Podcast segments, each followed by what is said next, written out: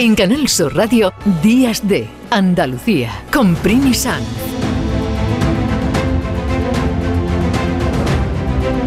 Bajo el cielo de Andalucía.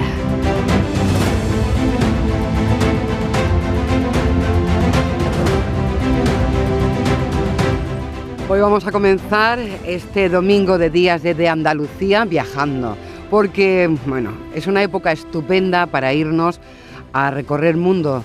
Como hace habitualmente Manuel Navarro, buenos días. Buenos días, Primi, ¿qué tal? Bueno, tu viaje último ha sido muy próximo, pero maravilloso, porque ha ido a una de las medinas más antiguas del mundo, que es la Medina de Fez, a recorrer esa ciudad y además hablar de un andaluz, como yo decía, histórico, lo conoce todo el mundo, Boabdil.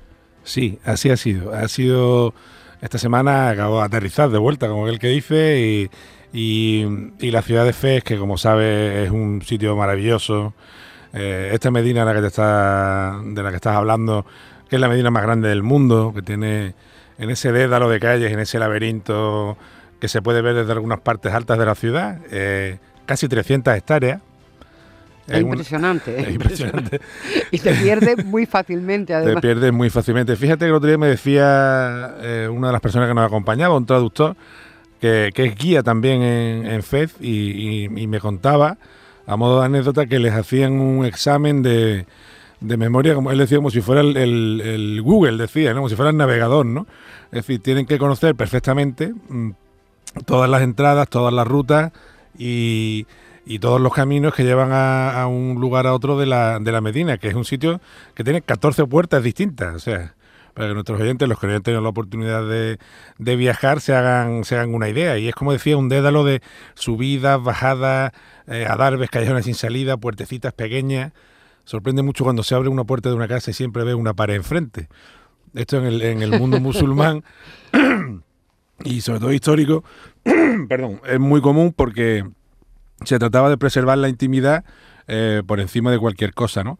Entonces, este mundo de la Medina, que afortunadamente todavía sigue funcionando, ese brujuleo de gente que viene, que va, que los luthiers haciendo guitarra, eh, los, los orfebres, la venta de, género de mercado, de carne, de verdura, de pescado, eso todavía sigue existiendo y es un mundo en el que yo creo que deberíamos aspirar a que, a que se mantuviera, porque ya van quedando muy poquitos sitios en un mundo tan globalizado, tan repetido, en el que todo es igual, ¿no? Entonces, tener la oportunidad de pasar por un sitio como la Medina de Fez es muy gratificante y además de alguna manera nos retrotrae a, lo que fue, en nuestro caso, en nuestro propio pasado aquí en Andalucía, el pasado del, del mundo andalucida, que si te parece, pues ahora podemos hablar un poco claro que sí, vamos a decir por, qué estabas tú en fe y estábamos hablando de fe.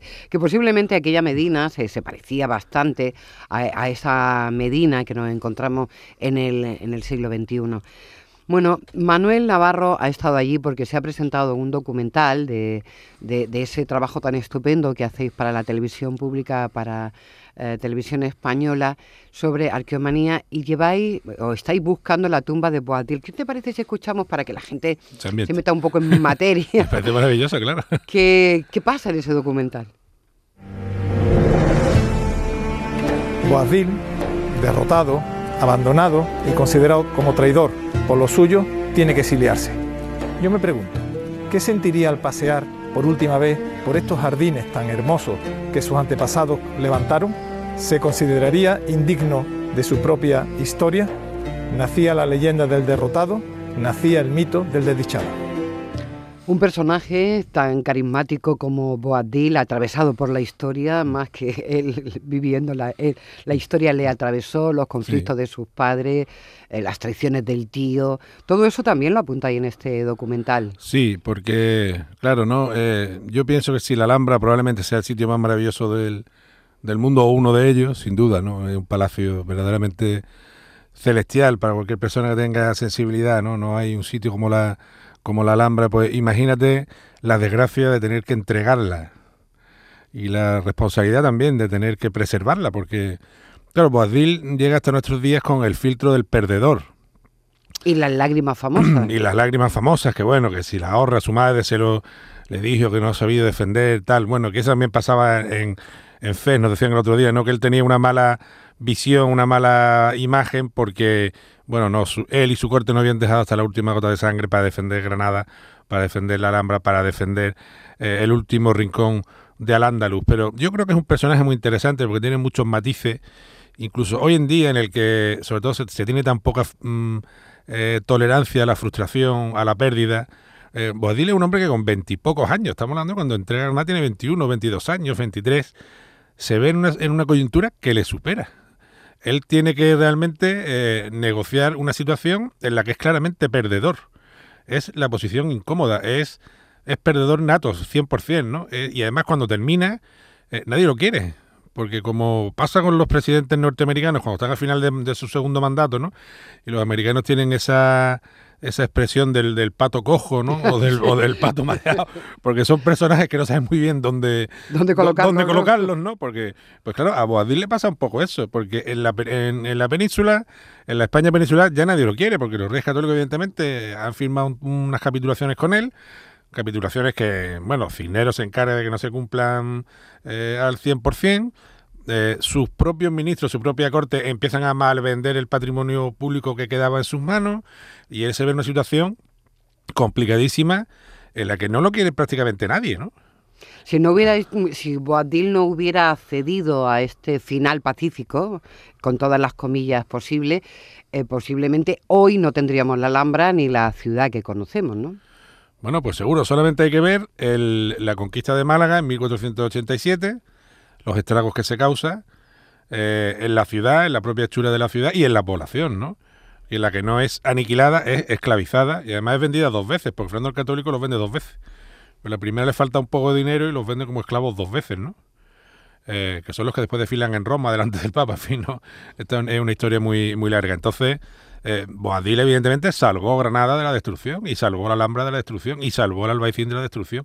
Y gracias a eso hoy podemos disfrutar de ese eh, patrimonio maravilloso que es Oriente en Occidente, porque al andaluz de alguna manera era Oriente en Occidente y sigue siendo eh, una figura que en el mundo musulmán es como para eh, Europa el mundo clásico griego, ¿no? Al andaluz para todo el mundo musulmán es una es la gran referencia en todos los sentidos, ¿no? Yo el otro día tuve la oportunidad de visitar, gracias bueno, a la deferencia de la Autoridad Cultural de, de FES y de, y de Miguel Ángel San José, San José, el director del Instituto Cervantes, la biblioteca de Caiyuán, la biblioteca Carahuillín, que es muy raro que te dejen entrar y, que, puedas verla. Un afortunado eres, Manuel. Tuve mucha suerte y, la verdad es que doy gracias por ello porque... ¿Y qué viste allí? Bueno, pues tuve la suerte de entrar al fondo antiguo y lo que vi fueron manuscritos andalusíes. O sea, a mí lo que empiezan a, empiezan a enseñarnos son manuscritos que son de Córdoba, manuscritos que han sido todos habían sido eh, escritos y todos habían sido hechos en, en Al-Ándalus en torno al año 1000, al año 1100, al año 1200 y que habían viajado al otro lado del estrecho. Pero el gran fondo, el gran tesoro, son manuscritos que son de aquí. He podido ver la firma de Ibn Khaldun directamente. un, Emociona, ¿eh? Un, libro de Aristóteles comentado por el propio Averroes. Los propios libros de Ibn Tufail de medicina, que todavía hoy se estudian en las facultades de, de Marruecos, los consejos de Ibn Tufail. Eh, hasta un evangelio de San Lucas escrito en árabe, tuve la oportunidad de ver. Es decir, que se considera la mejor traducción por los exégetas del Vaticano de, ese, de ese evangelio. Una auténtica joya bibliográfica, pero que ellos lo que, lo que defienden y el mascarón de prueba es que son libros que están hechos en al-Ándalus.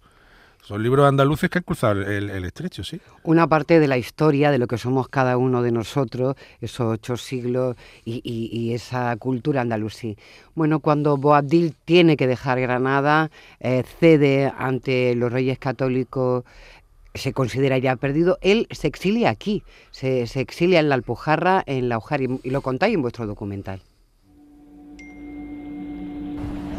Boabdil abandona Granada en febrero de 1492 para un primer exilio, al señorío de las Alpujarras almerienses que los reyes católicos le habían otorgado. Pero la vida en Laujar del Andarax no le permitió alegría alguna. Cayó en melancolía y depresión y ni siquiera las largas jornadas de caza lograron animar su corazón derruido. No lo pasó nada bien, ¿no? No lo pasó nada bien y muchos de nuestros oyentes seguros que, recordarán ese libro maravilloso de, un gran andaluz que es Antonio Gala, el manuscrito carmesí, y cómo narra esa pérdida de Moraima, el momento tan, tan cargado de, drama y de tragedia y cómo el viento del, exilio eh, viene en las manos del espíritu de Moraima, que es casi la que empuja a Boabdil a cruzar probablemente desde Adra o de las cercanías de Adra.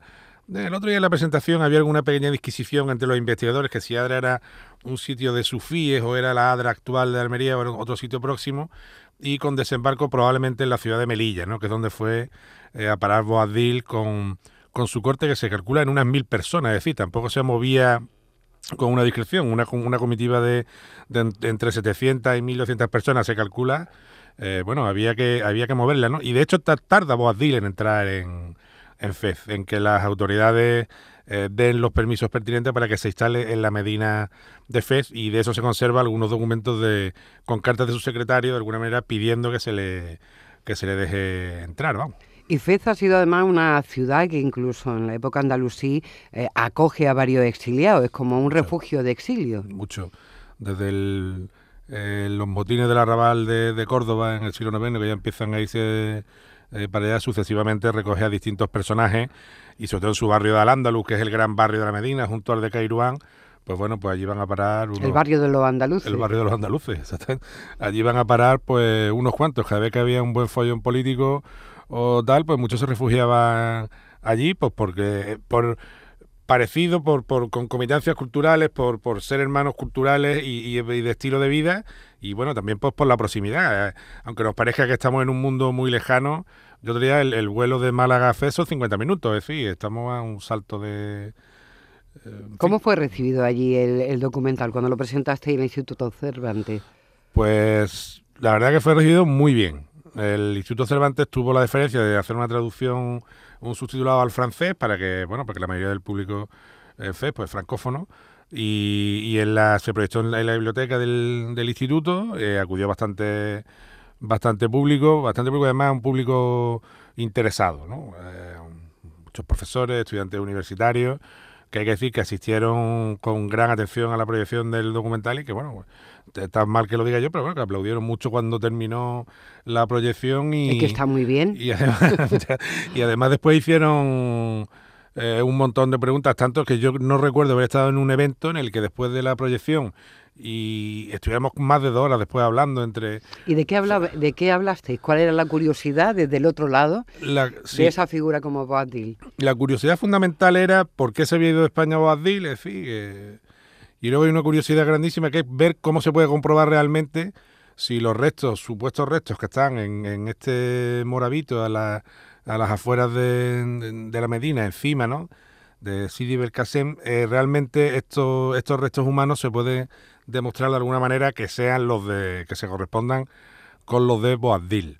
Eh, evidentemente, para que eso se lleve a cabo, primero hay que hacer una exhumación de la tumba, en la que sí en su día se hizo un georradar y en la que se detectaron dos cuerpos que estaban eh, allí depositados, que probablemente sean uno del Santón y otro del Rey. Eh, pero claro, hay que sumarlos, que cosa que no se ha podido hacer todavía ni se ha hecho, y hay que que esos restos contengan ADN, eh, que no siempre los restos conservan el ADN, dependiendo de las condiciones un poco del, del, del suelo, del estrato, a veces se pierde, a veces no y que además se pueden comparar con alguna con alguien de la familia real. Claro, eso te iba a preguntar, porque esa es la clave.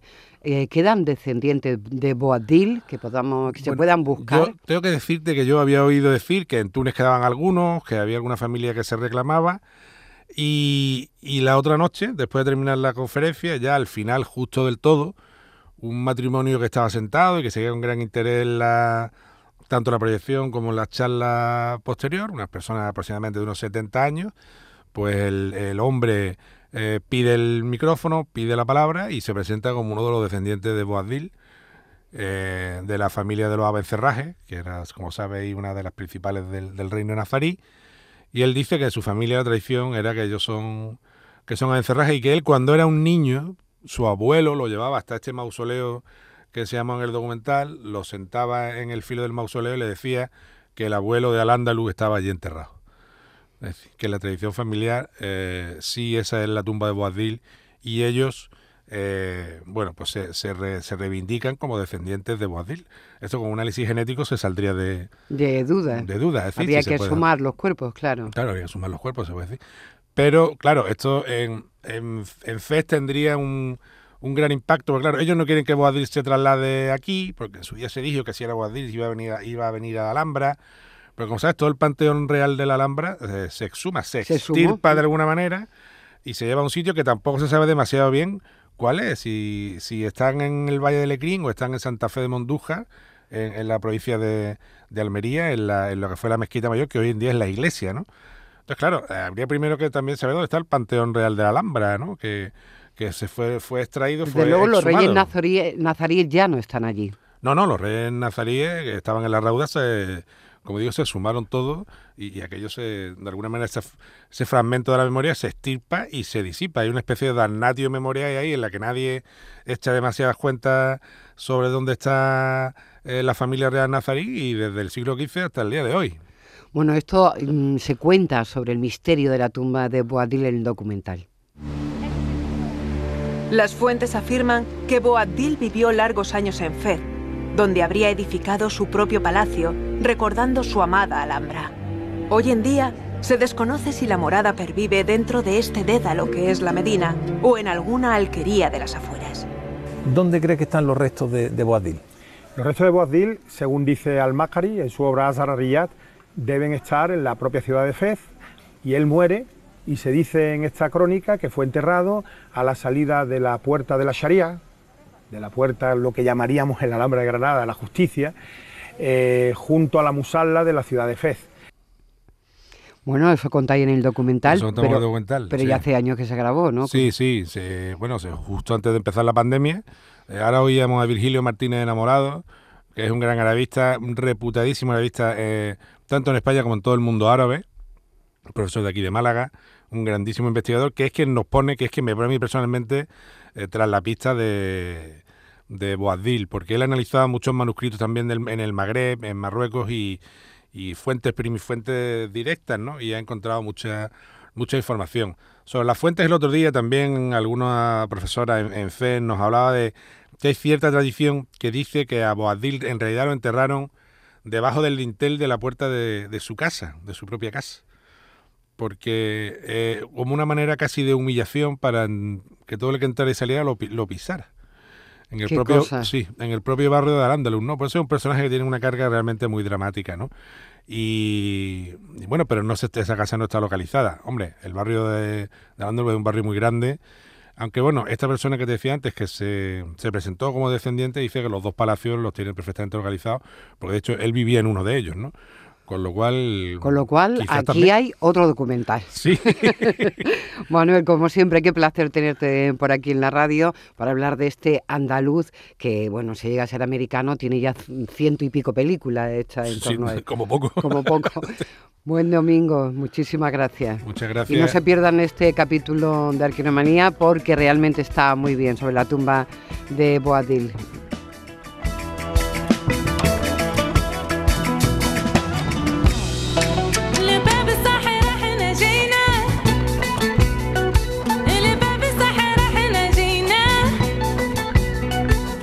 En Canal Sur Radio, Días de Andalucía, con Primi.